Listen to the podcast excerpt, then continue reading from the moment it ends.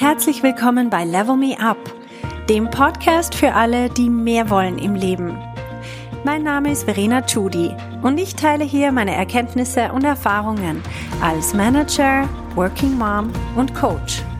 Mein Ziel ist es, dich zu inspirieren, damit du auch an dich selber glaubst und dir das Leben erschaffst, das du dir wünschst.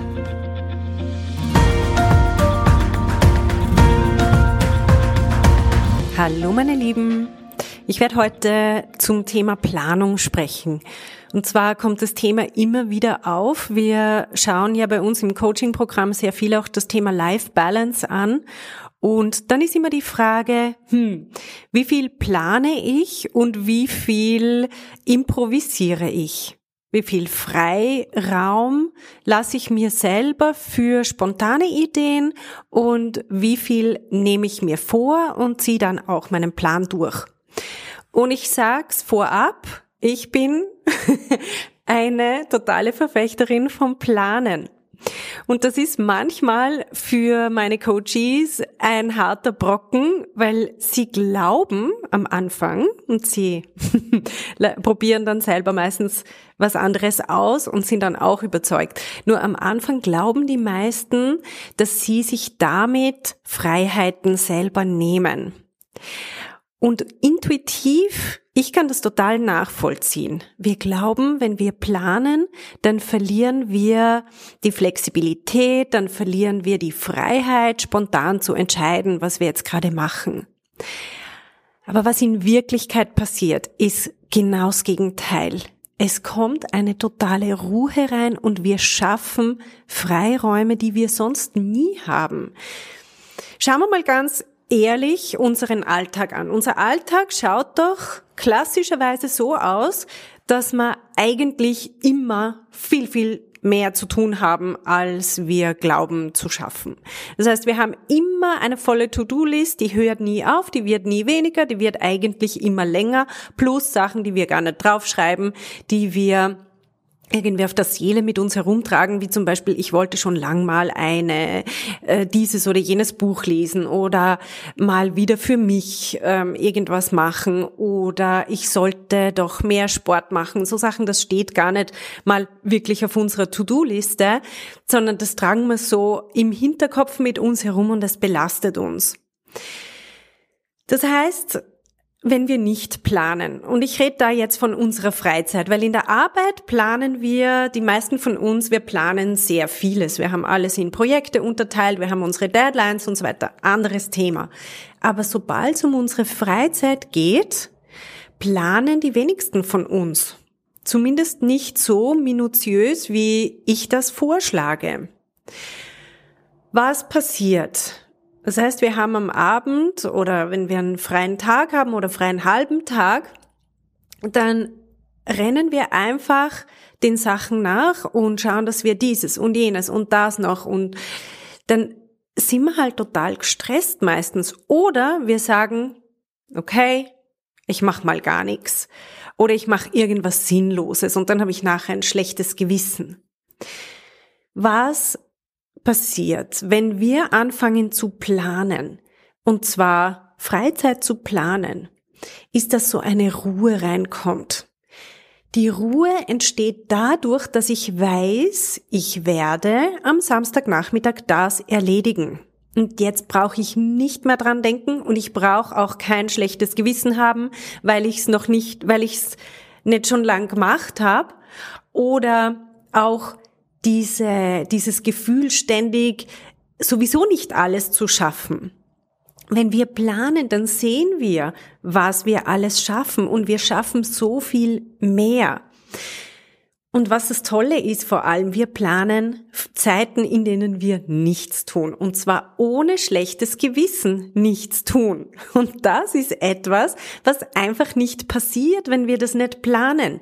Ich habe das noch nie erlebt, dass eine Frau, mit der ich arbeite, dass sie sagt, ich tu einfach mal nix und ich habe aber kein schlechtes Gewissen dabei, sondern dann kommt immer das schlechte Gewissen.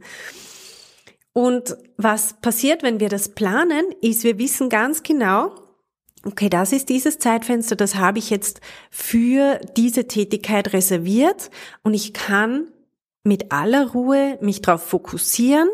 Ich habe keinen Stress.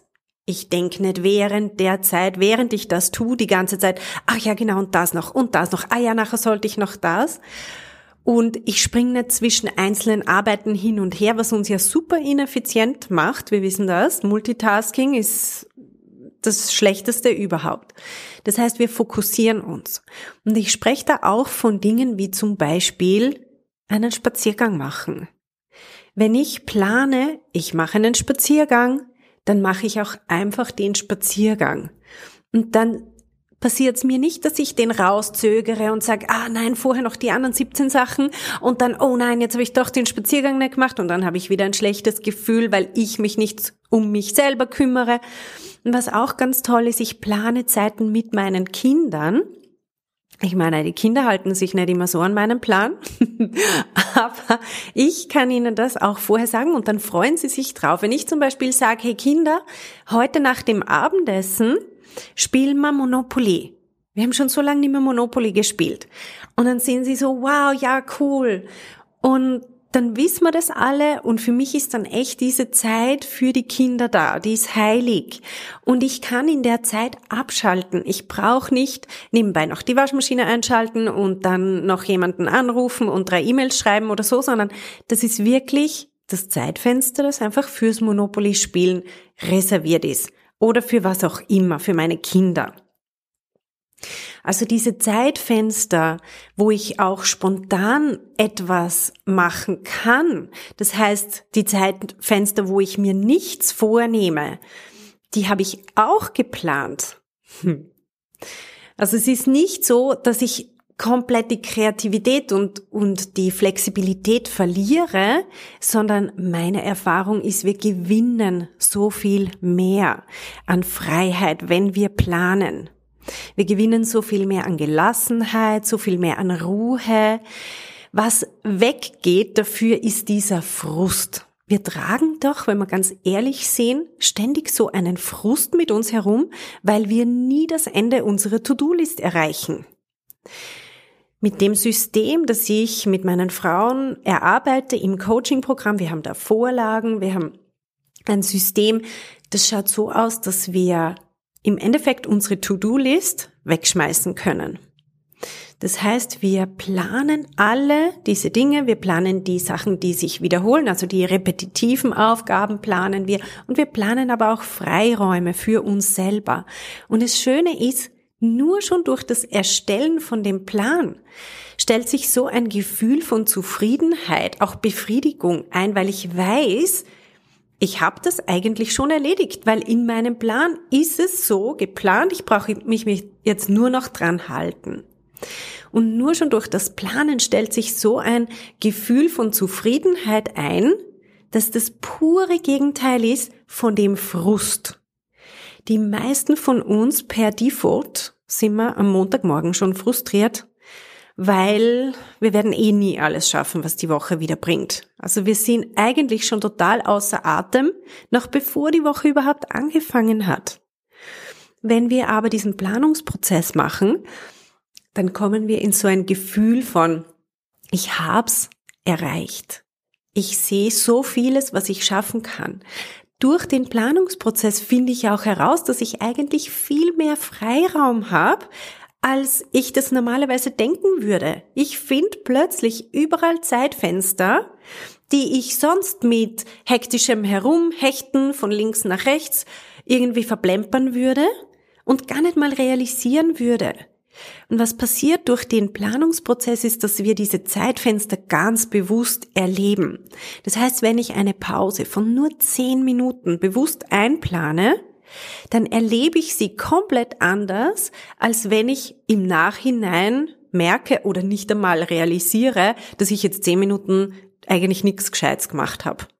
Das passiert uns ja so oft, dass wir sagen im Nachhinein, oh mein Gott, was habe ich jetzt eigentlich wieder gemacht? Jetzt habe ich vielleicht im Internet gesurft oder jetzt habe ich keine Ahnung, irgendeinen Blödsinn gemacht oder mit jemandem telefoniert so lang oder länger als ich wollte oder irgendwas gemacht, obwohl ich das gar nicht geplant habe.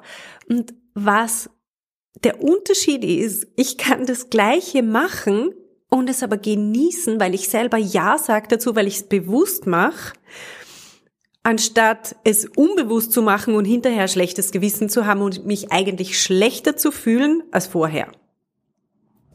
Und das genau passiert, wenn wir unseren Alltag ganz bewusst gestalten. Wir gestalten die Zeiten mit unseren Kindern bewusst, wir gestalten aber auch unsere Zeiten in der Arbeit bewusster. Das heißt, besonders für Leute in Führungsfunktionen, besonders für Leute, die in Führungsfunktionen wollen. Sehr wichtig, vor allem für alle Unternehmerinnen.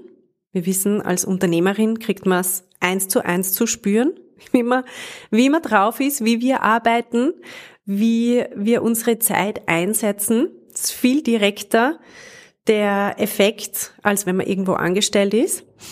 Also sehr wichtig auch in der Arbeit.